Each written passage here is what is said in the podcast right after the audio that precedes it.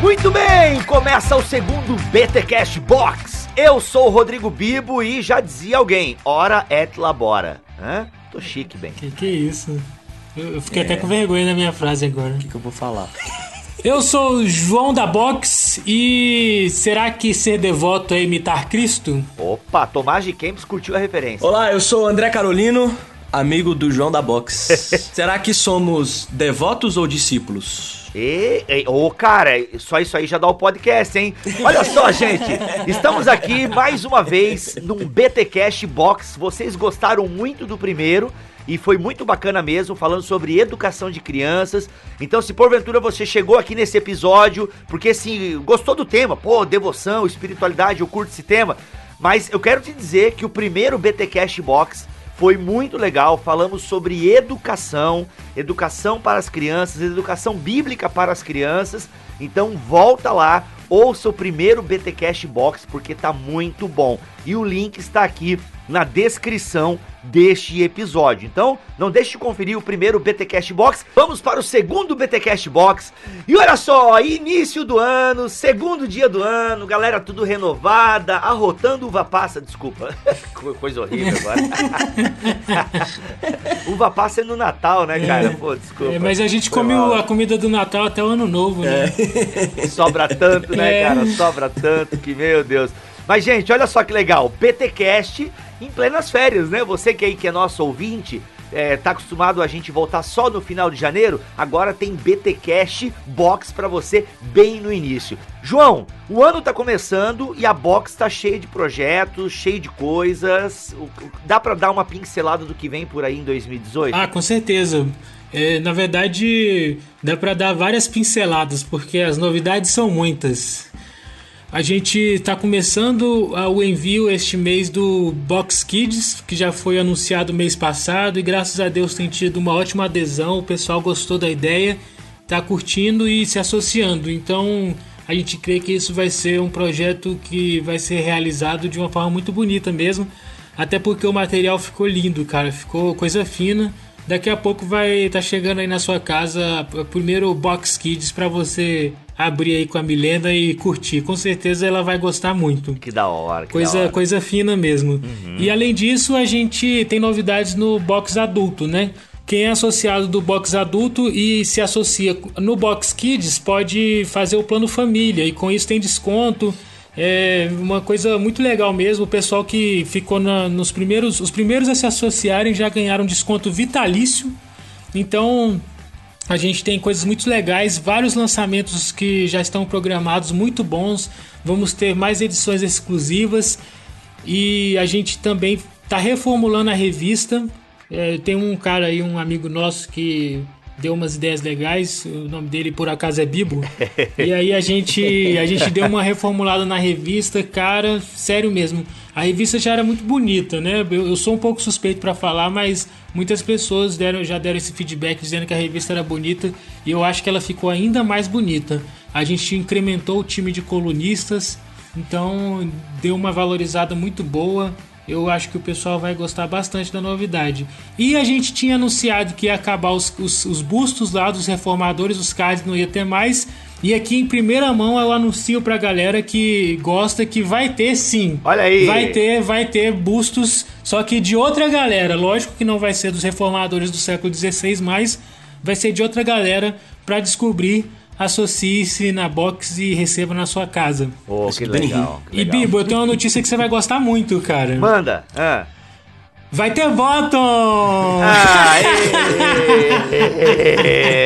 não, galera, aqui eu não gosto do Bolton, mas tem gente, eu vi que tem gente que gosta, então não, é legal. Teve uma galera que, que, até o seu amigo, o seu colega de Bibotalk, o Mark, defendeu os Boltons, cara, no, no, no podcast dos Dois Dedos de dezembro. Olha aí, então fazer o quê, né? Acontece, acontece, tudo bem, não tem problema, os votos continuam. É isso aí, Bibo, a gente, a gente tá começando 2018 muito animado, temos temos muitas novidades preparadas e, e, eu tenho certeza que o pessoal vai gostar muito, que a gente está fazendo tudo com muito carinho. Muito legal. Gente, tá então Box 95, seu clube de assinatura cristão, onde todo mês você vai receber aí surpresas e um livro lançamento, então não corre o risco de você vir na caixa o livro que você já tem Né? Isso não vai acontecer. Então pode assinar a Box 95, faça o plano família, caso você tenha. A, a, o Box Kids, João, é qual idade que vocês estão focando mesmo? Só para quem não é, ouviu de 3 a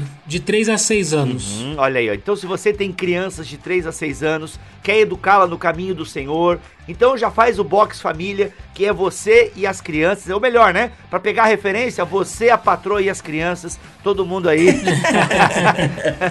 todo mundo sendo educado biblicamente e isso é muito bom. Jabás feitos, aqui, para você entender a dinâmica, a gente faz um jabazinho aqui no começo, que é normal de todo podcast tá? Se você, é, se alguém vier reclamar para você assim, ó, pô, fui ouvir o BTcast da Box lá, os caras ficaram seis minutos fazendo propaganda, cara. Aí você fala assim, ó, ô, oh, mano, é que você não ouviu até o final.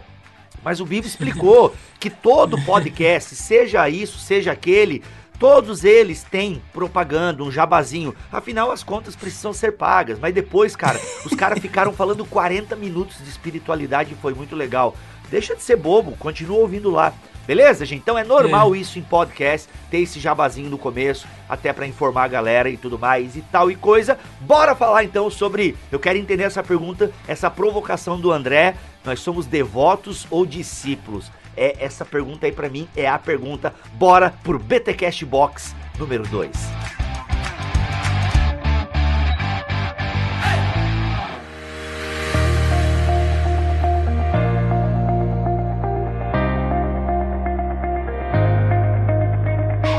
Bibo, estamos aqui então para falar desse tema que é extremamente importante e tem tudo a ver com o livro da Box de janeiro, que é uma vida de devoção. É, a, a devoção é essencial na vida do cristão, é essencial na espiritualidade do cristão. E para falar desse tema, é, eu tenho um prazer imenso de ter aqui comigo para compartilhar pensamentos e provocações, como já fez no início o André Carolino, que é um amigo precioso e é o primeiro associado da Box. Olha ah. só. Ele ostenta esse título, é o associado número 1 um oh. da Box 95. Ah, This is the tá pensando o quê? Uh -huh. This is the one, é isso aí. Pô, mas sabe o que é legal? Um comentário aleatório aqui. É, eu acho bacana quando amigos compram a ideia, assim. Tipo, acho legal. Tipo, o cara tá aí perto de vocês, sabe que vocês não são tudo aquilo, né? E mesmo é, assim. É, mas mesmo assim dá um, dá um voto de confiança. Dá moral, dá moral. Isso aconteceu com os meus pais e com os pais do Olavo. E graças a Deus, com meu sogro também. Meu sogro assinou, cara, no início para dar uma força. Não, mas sério, tu tá e... cobrando dos teus pais a assinatura? Pô, aí eu. Não, eles já cancelaram, eles assinaram para dar uma força.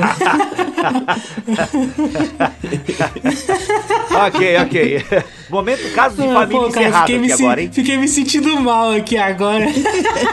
Foi só um apoio. Ai, ai, ai. Mas o André compartilha com o pai dele as leituras da caixa e ele diz que o pai dele tá gostando muito. Um abraço pro Maurílio aí, que tem, tem lido os livros da Box e isso é motivo de muita alegria. É, isso para mim é, é, muito legal porque meu pai ele tinha o hábito de ler teologia ruim, né? Uma teologia fraca.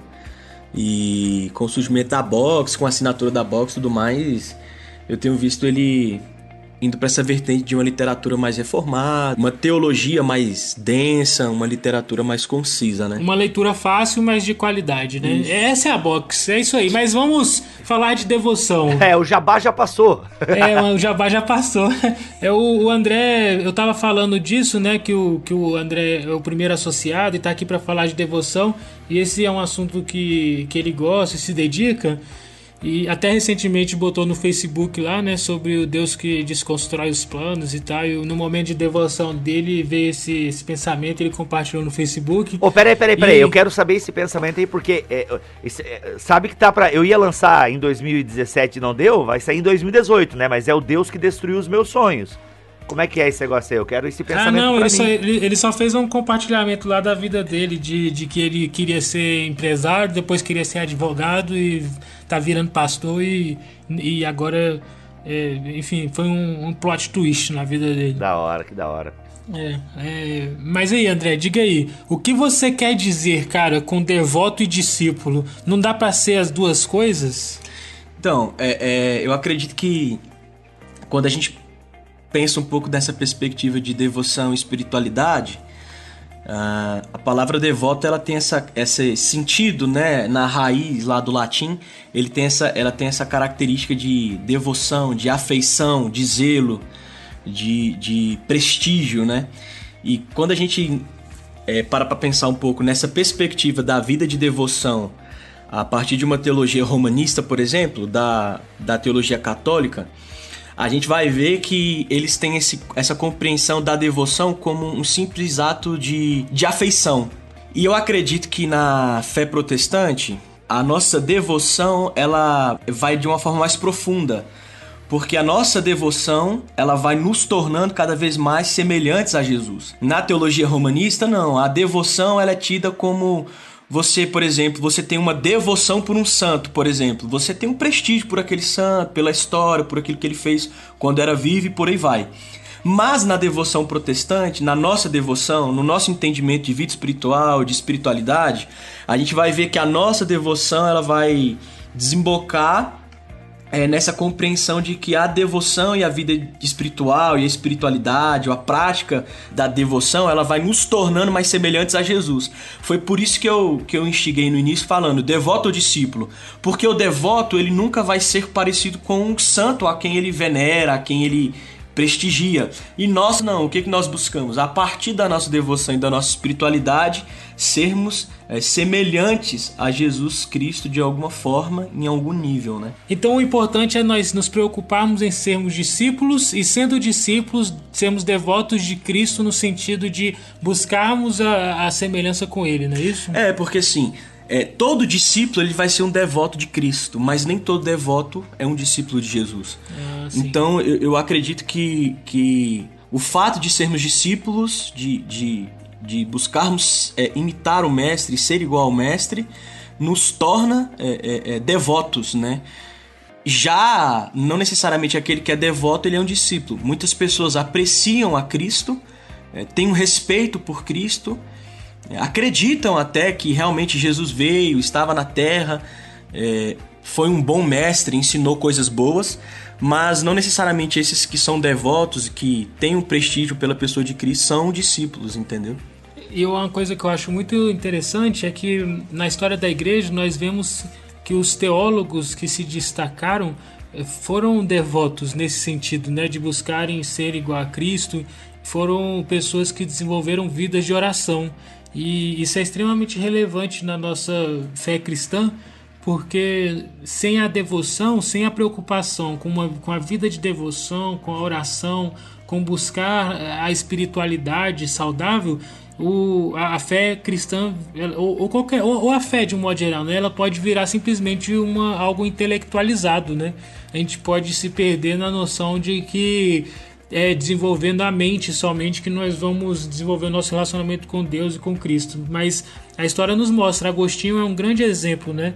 A sua autobiografia Confissões tem um grande aspecto de devoção, de, de se entregar e de buscar a presença de Deus em oração e buscar ser semelhante com Cristo e admitir que somente em Deus ele encontra uh, o que ele precisa, né? E como aquela frase famosa que o coração dele estava inquieto enquanto não repousava no próprio Deus. E ele só percebe isso a partir da devoção. Então, é muito importante que nós cristãos estejamos sempre voltados à, à importância disso, porque eu acho que é muito comum no meio reformado as pessoas serem pegas por essa arapuca de entender que ela vai assimilar a fé cristã, que vai assimilar a ética cristã, ou vai ser um, um, um cristão genuíno se ler muitos livros, né? se tiver muitas horas de leitura e de estudo, sendo que a Bíblia nos ensina que Jesus orava nos momentos mais difíceis e nos mostra que Paulo buscou a Deus em oração e que muitos teólogos na história tinham vida de oração e de devoção ativa, né? E isso fez deles grandes homens de Deus, pessoas com intimidade com Deus. Jonathan Edwards, por exemplo, ele é conhecido, ele é considerado um dos maiores intelectuais da história dos Estados Unidos. Mas o que fez dele um cara crente não foi a intelectualidade ou a capacidade de abstração dele, foi a vida de devoção que é muito conhecida, né? histórias que ele que se tem dele de experiências com Deus que só são possíveis porque ele tinha intimidade, porque ele buscava o Senhor em oração, né?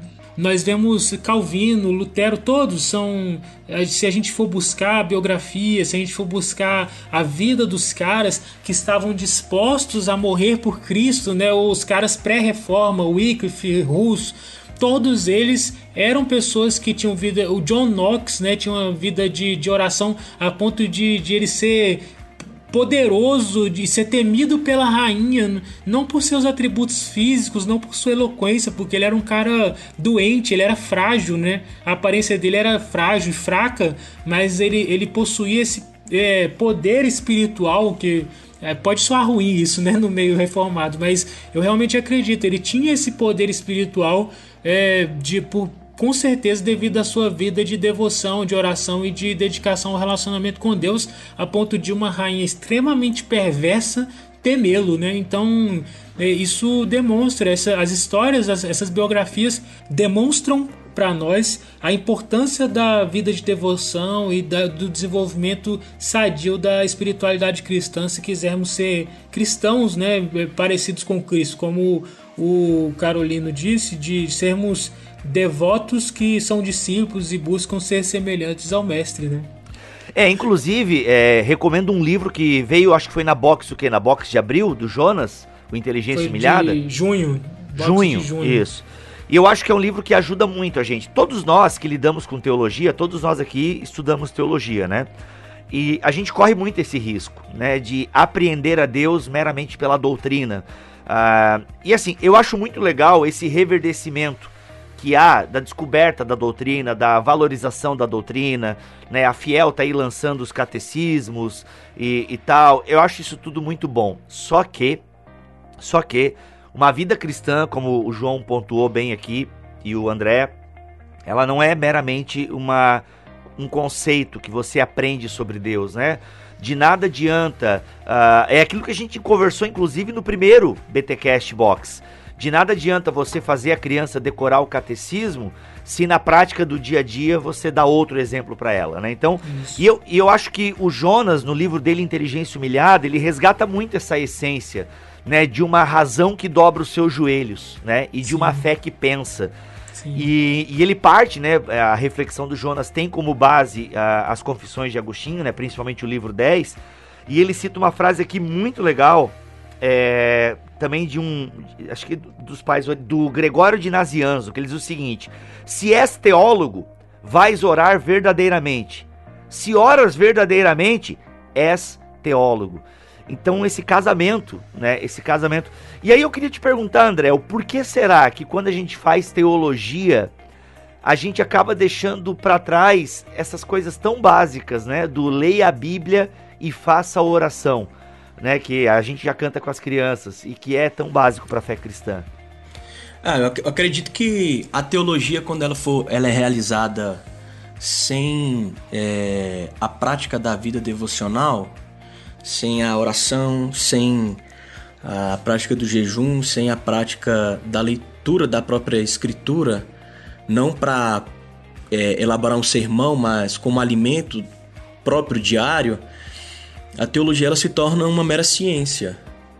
E, e como mera ciência, sem essa vida de devoção e de intimidade com Cristo, ela vai produzir um coração soberbo. Acho que essa é a grande questão.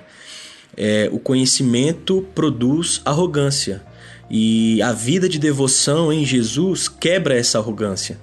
Independentemente da, da área que se estuda, é, o conhecimento ele produz, querendo ou não, essa soberba, esse orgulho, né, do eu sei. Então eu acredito que quando se faz uma teologia sem dobrar os joelhos, é, a gente corre muito o, o, perigo, né, o risco de nos tornarmos, vamos dizer assim, um fariseu, um, um entendedor da lei, da letra, mas sem aquele espírito que vivifica, né?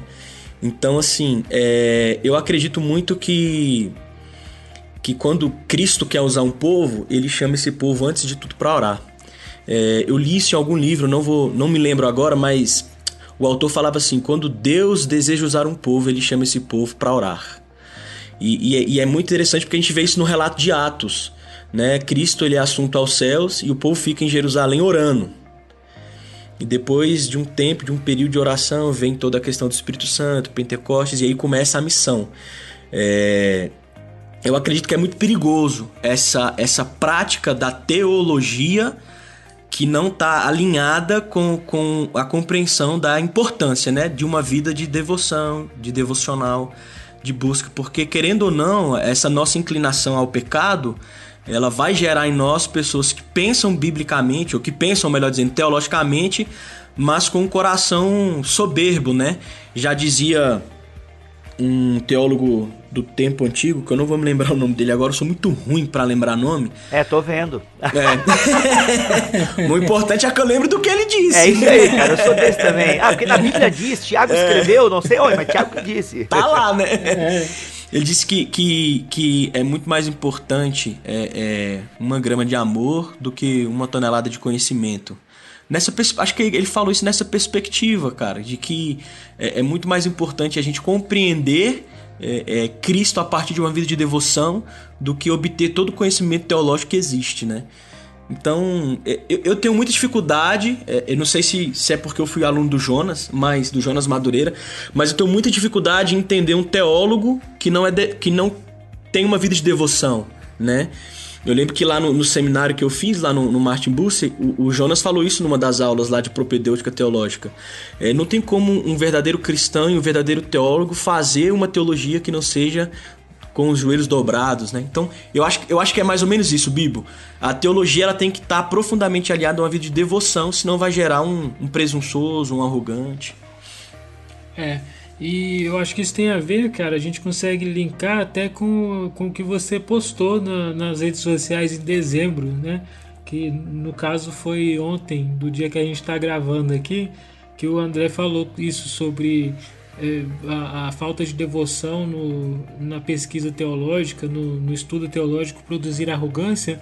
E você fez uma postagem, Bibo, sobre. É, você colocou uma pergunta: e se você estiver errado? Né? Nossa, cara, eu, eu postei isso antes de dormir, era 15 para as duas da manhã. É, e, e é umas, eu tô cara. pensando umas paradas aqui. Mano, e uma galera comentando, cara. É, é, e eu achei curioso, porque é, teve um cara lá que deu uma resposta que eu achei muito interessante, mas eu fiquei, fiquei pensando aqui que essa é, não que, que a gente é, esteja errado eu, eu acho que a, a, perspectiva nesse contexto da devoção é, seria na pergunta de assim eu sou errado, né? E, e, não é se, e se você estiver errado, é pensar assim: você é uma pessoa errada, uhum. você é um ser humano caído, carente de redenção.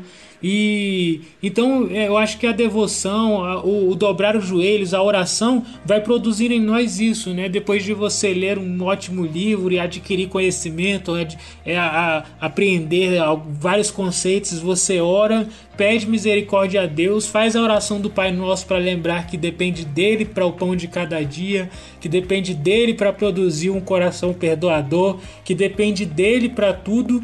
E, e aí produz é, essa humilhação, vamos dizer assim, já que está no contexto do Jonas, né? Uhum. Então eu acho que eu, eu acho que esse, esse tipo de autorreflexão é muito importante e aproveito também para fazer uma homenagem ao ao Sproul, né, que também faleceu ontem do dia que a gente está gravando aqui. E a gente fez uma publicação homenageando ele porque mandamos o livro dele em abril. E ele tem um livreto, cara, que me marcou demais. Eu cito muito ele, já é, que é, ele, é uma pergunta: a oração muda as coisas? E é um livreto, eu acho que ele é até daquela série Questões Cruciais da Fiel. E ele vai falar sobre a oração do Pai Nosso, justamente. E foi naquele livreto que eu aprendi que a oração muda nós mesmos, né? Uhum. A oração não é para mudar o coração de Deus, porque Deus é soberano, imutável mas é para nos mudar e nos moldar conforme a vontade de Deus, né? E eu acho que isso é isso é essencialmente a devoção. E com isso a gente aprende que a devoção cristã não é um, um misticismo, não é entrar em num transe, não é, é praticar rituais, como infelizmente muitas pessoas confundem, até mesmo dentro de algumas tradições cristãs, né? A, a, a devoção cristã e bíblica é isso: é um buscar a presença de Deus para saber que somente na presença dele estamos satisfeitos, somente diante dele estamos estaremos quietos no sentido de acomodados no lugar em que devemos estar e somente com ele nós podemos saber a nossa verdadeira posição, que é de, de servos humildes e carentes, né? E não de pessoas arrogantes que são qualquer coisa, porque na verdade nós não somos. Então, eu acho que isso é uma lição importante que nós precisamos aprender e praticar. E a ideia da Box de janeiro, que vai chegar para as pessoas aí em alguns dias, é produzir isto uma vida de devoção, estimular que as pessoas tenham uma vida de devoção. Existem muitas ferramentas que nós podemos usar, né? As pessoas elas têm é, existem alguns devocionários famosos, né?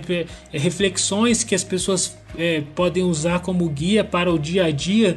Tem é, reflexões famosas do Spurgeon, tem devocionário, tem aquele um ano com C.S. Lewis. Tem um ano até com Nárnia, se você quiser. A, a, a Ultimato me mandou aqui. tem, tem um ano com Nárnia, né? Eu acho tem, que eu já um, vi isso mesmo. Tem um muito interessante também, é a, é a imitação de Cristo, né? De Tomás de Kempis. Isso, é, é, um clássico da, da é. devoção cristã, né? É. é. aquele a imitação de Cristo do Tomás de Kempis. Então eu acho que é, é muito importante. A, a, o nosso objetivo na Caixa de Janeiro é produzir e estimular este equilíbrio nos nossos associados. Precisamos mesmo ser ávidos por teologia, ávidos por uma leitura de qualidade, mas precisamos ter muito mais sede pela presença de Deus, muito mais sede por buscar o Senhor em oração. E isso nós conseguimos tendo uma vida de devoção e oração, não somente uma vida de leitura e, e estudo. Né? Nisso que o João está falando, a minha mente ela sempre, eu sempre tento pensar assuntos teológicos ou uma teologia bíblica, podemos dizer assim, mas sempre nessa perspectiva de tentar trazer essa aplicação, por exemplo, para a igreja local, né?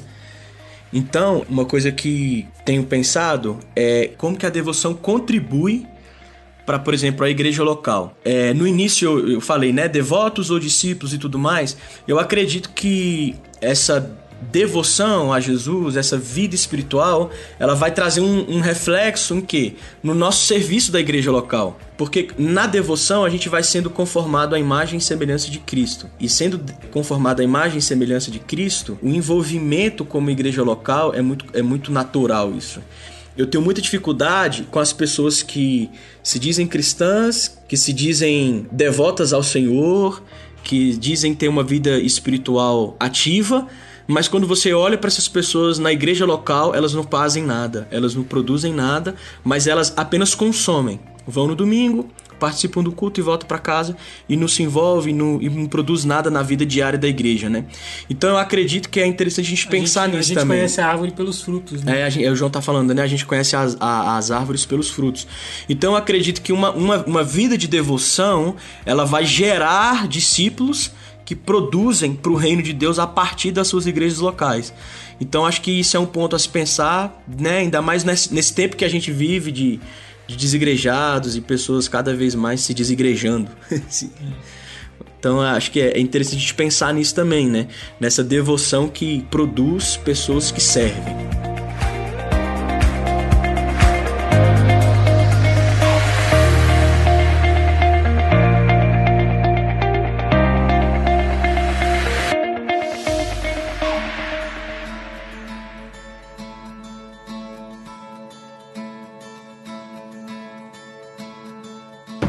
É, eu queria voltar um pouquinho ali no que o João estava falando sobre é, os devocionários e, e se a gente vê os puritanos é, produziram muito esse material, livros de oração, uh, inclusive, é, deixa eu até contar um testemunho aqui.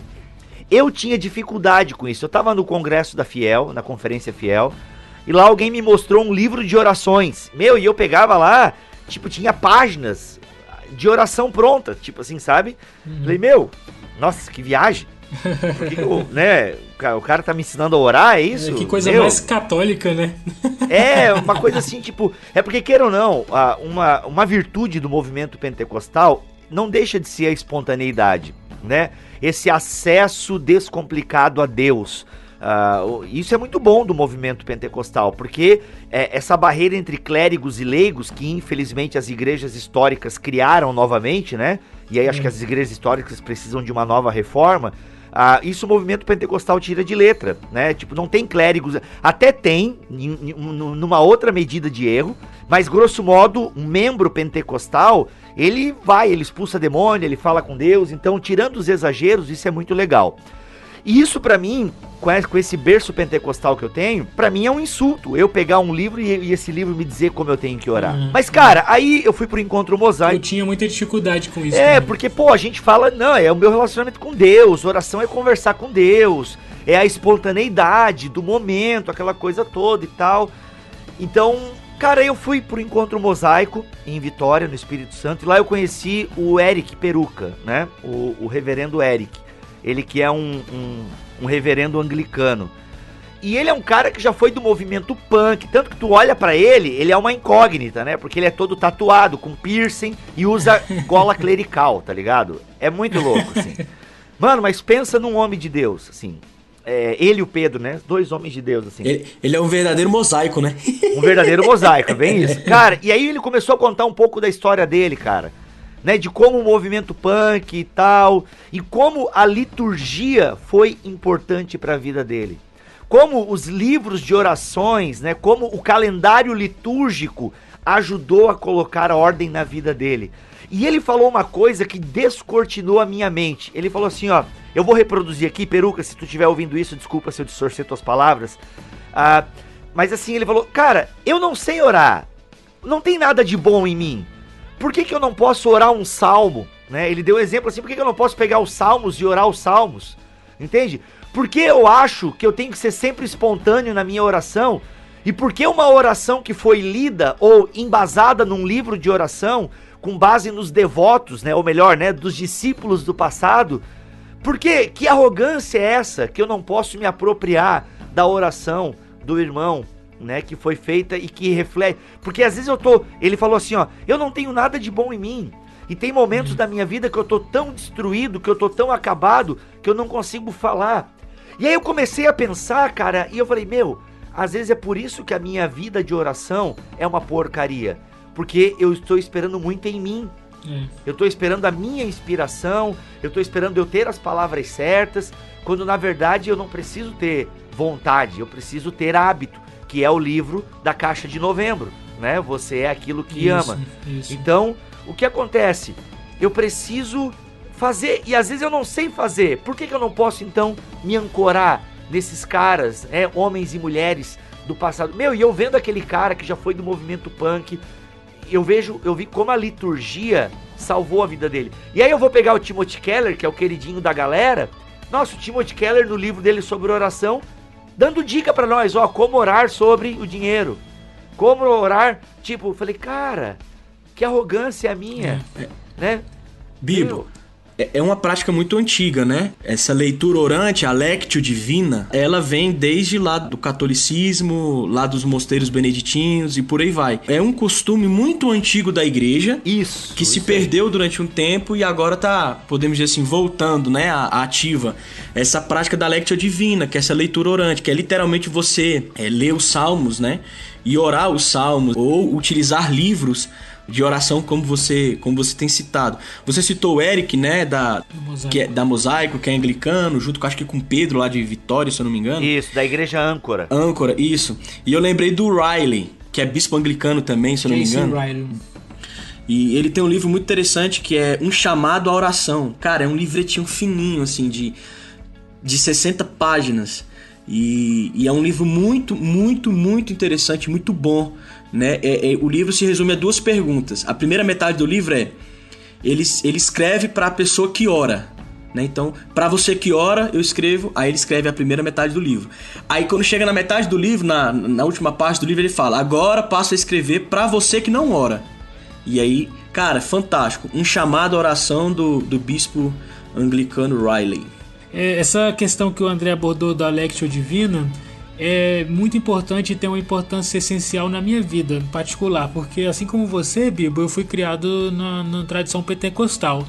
E eu também tinha uma aversão a essa ideia de ler uma oração, isso não fazia sentido para mim. A própria ideia de orar o Pai Nosso, para mim era um pouco esquisito. Não sei se você também tinha isso, mas eu cresci muito com esse contexto de que quem ora o Pai Nosso são os católicos, e isso é reza. Porque não, não é uma coisa que está saindo do meu coração.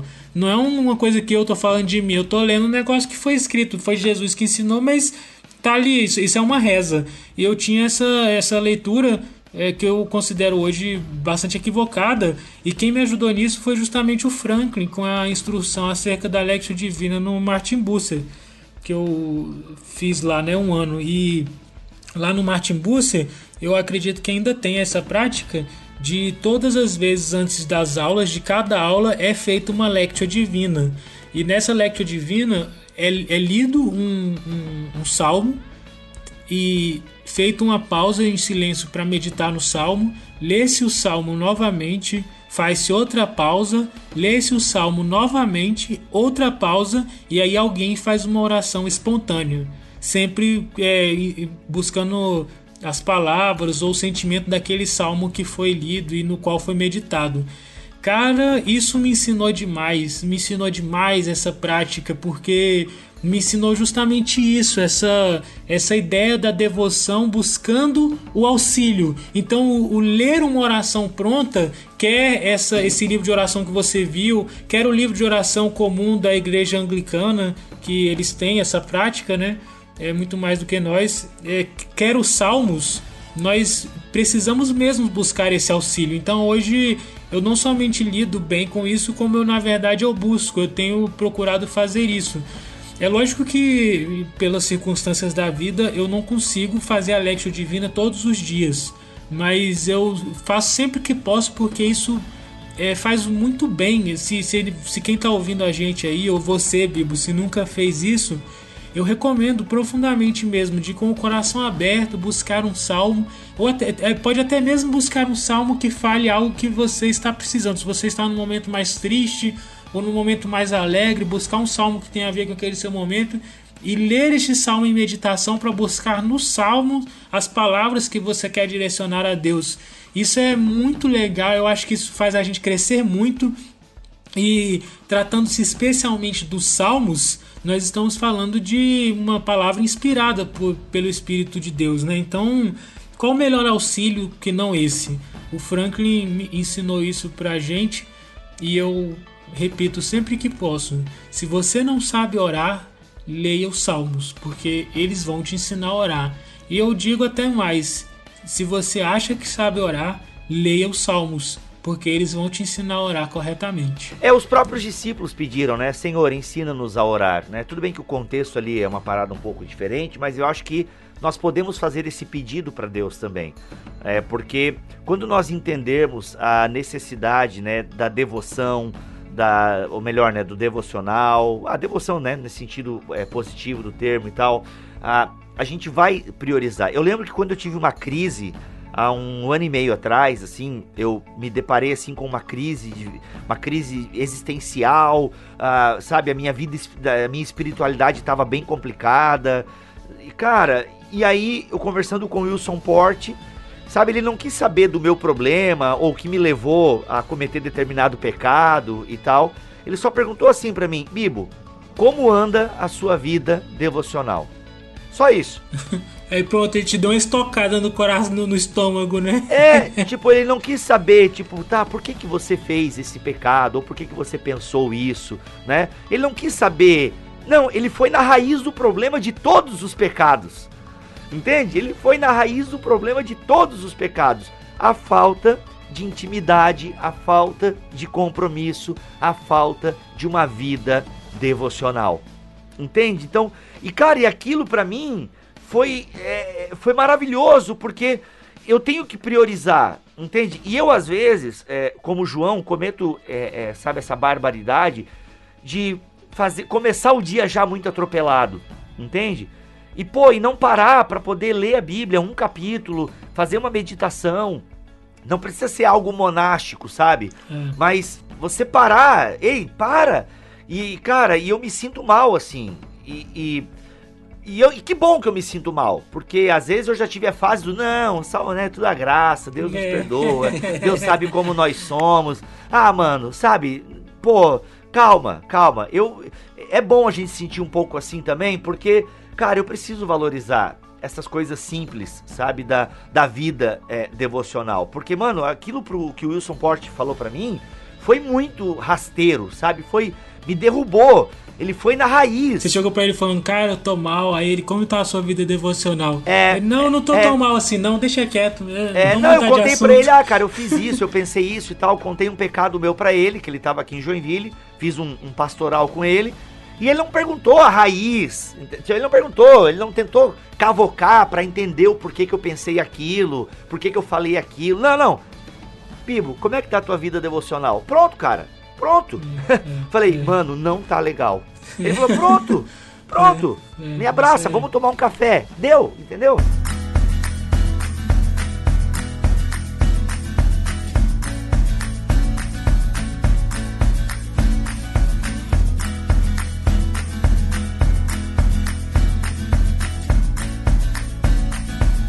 Vivo, João, acho que nessa linha de devocionais famosos, Lectio Divina, uh, eu sou um, um cristão é, que sempre fui criado em igrejas mais, mais, históricas e tudo mais, mas eu me vejo como um cara carismático também, né, espiritualmente falando.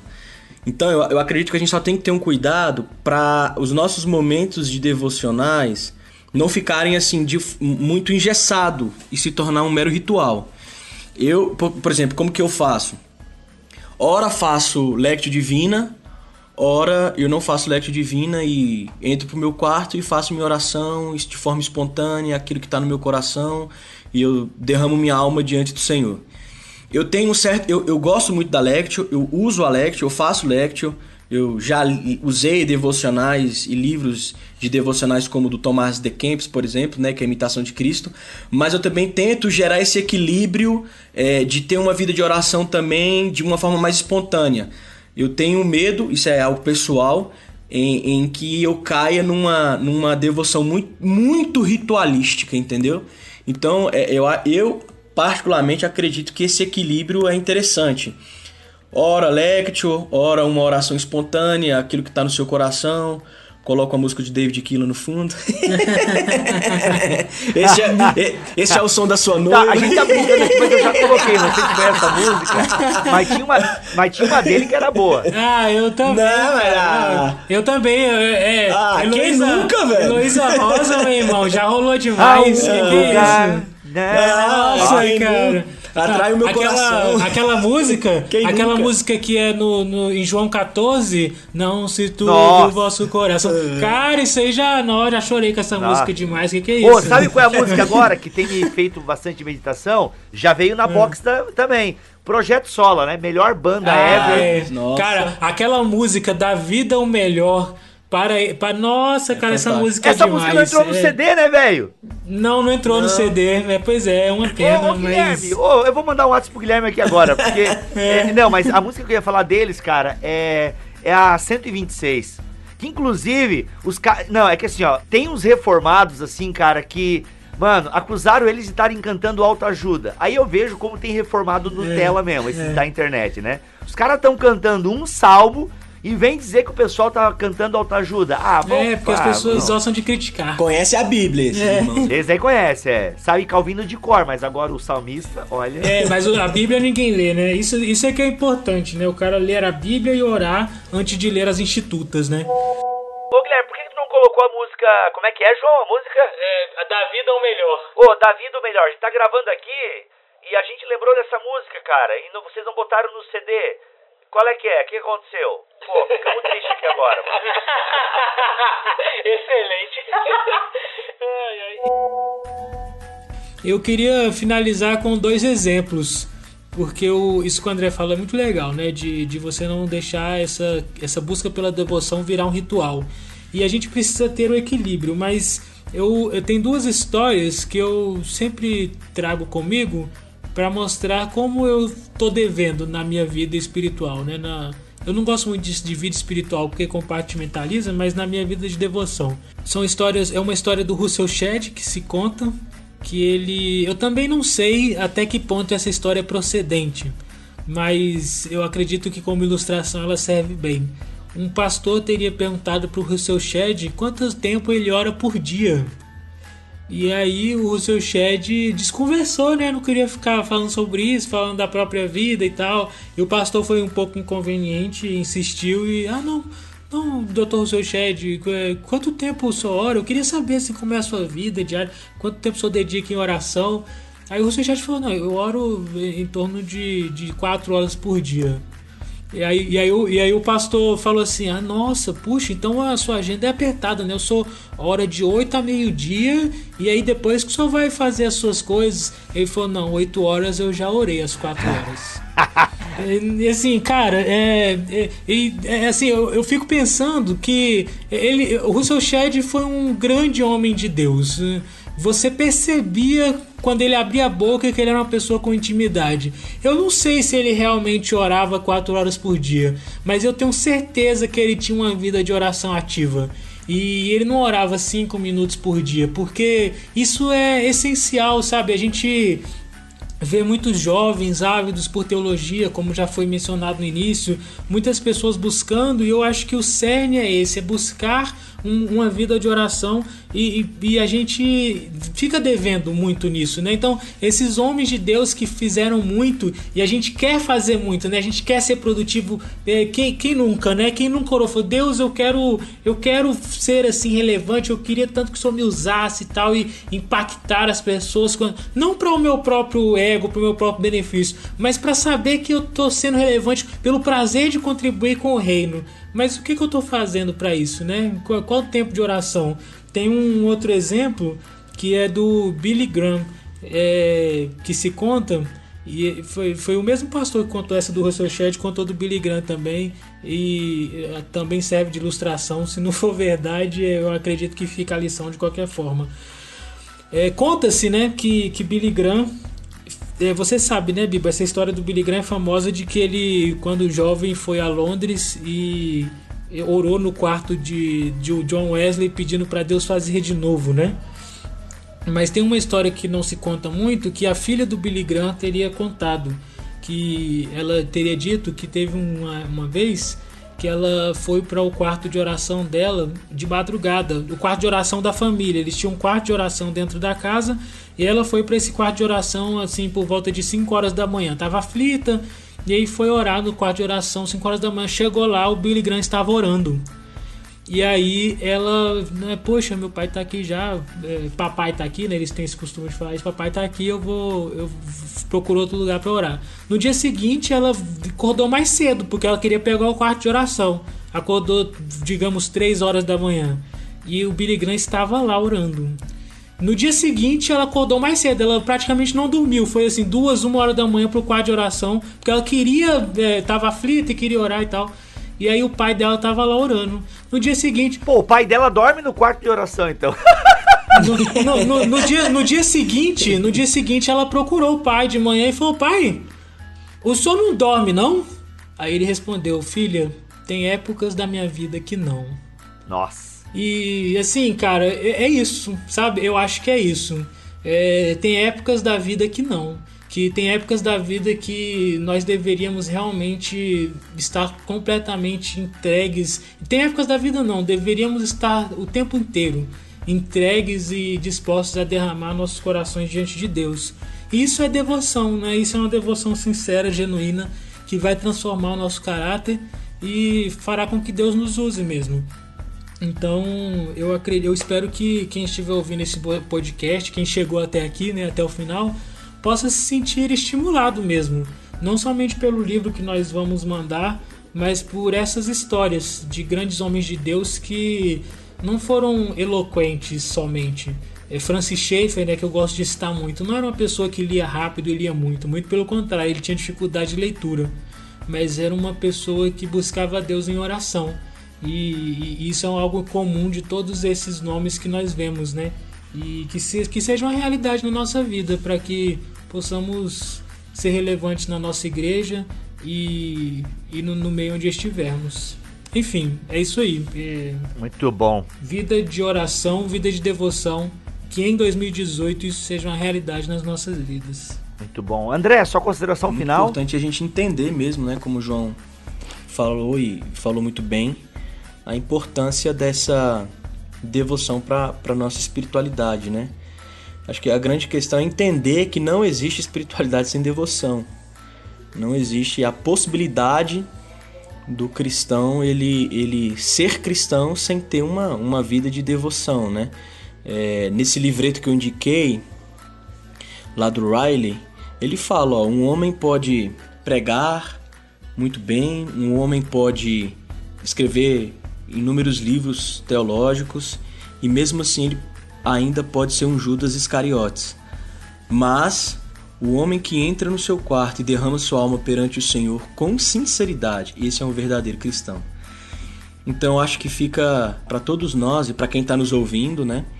Que a, a prática da, da devoção, da devocional, a, ela é o alimento para nossa alma, é, é literalmente a comunicação da graça. Quando a gente ora, quando a gente lê a palavra, quando a gente participa da igreja local com, através dos sacramentos, da ceia, a gente está recebendo ali um alimento espiritual, a gente está sendo nutrido pela, pelo próprio Cristo, né? Então, dedique-se a, a, uma vida de devoção, dedique-se à leitura da palavra, dedique-se a, a ser um membro ativo na sua igreja local, porque certamente grandes coisas o Senhor fará, né?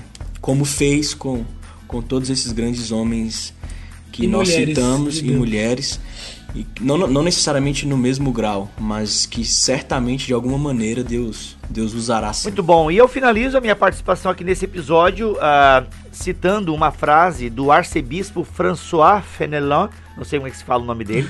Ah, em português é François Fenelon. Do... Bom e velho português. François é, no português é Fenelon. é François Fenelon. Agora, sei lá como é que é a pronúncia correta, François Fenelon. Ah... A frase se encontra no livro Orar com Deus, de James Houston, um livro antigo sobre oração, mas que continua muito bom. Uh, Orar com Deus, James Houston, e ele diz o seguinte: Senhor, não sei o que eu deva pedir a ti, só tu sabes do que eu preciso. Tu me conheces melhor do que eu conheço a mim mesmo. Ó Pai, dá ao teu filho o que ele mesmo não sabe pedir. Ensina-me a orar. Ora em mim.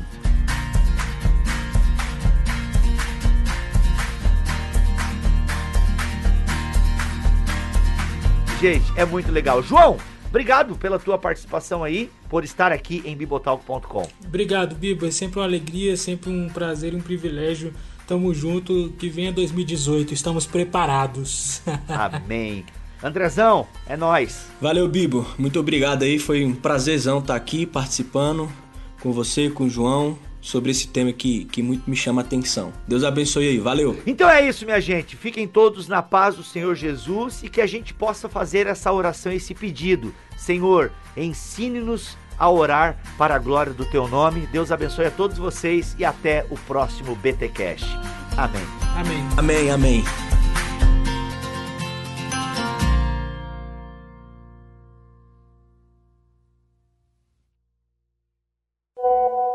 Só um negócio. Davi do Melhor tá entre os dois álbuns. Ele é um single no meio das coisas, entendeu? Aí o primeiro EP, a versão física, saiu com o Davi do Melhor. Quem tem a versão física do primeiro EP tem Davi do Melhor. Quem não tem, sinto muito. Ela tá só na, nas mídias digitais. E no novo álbum é outra coisa. Eu tenho uma reclamação ao João da Box 95. Na minha Box 95 não veio o CD do Sola. E eu não tenho esse CD, porque foi tudo pra lá.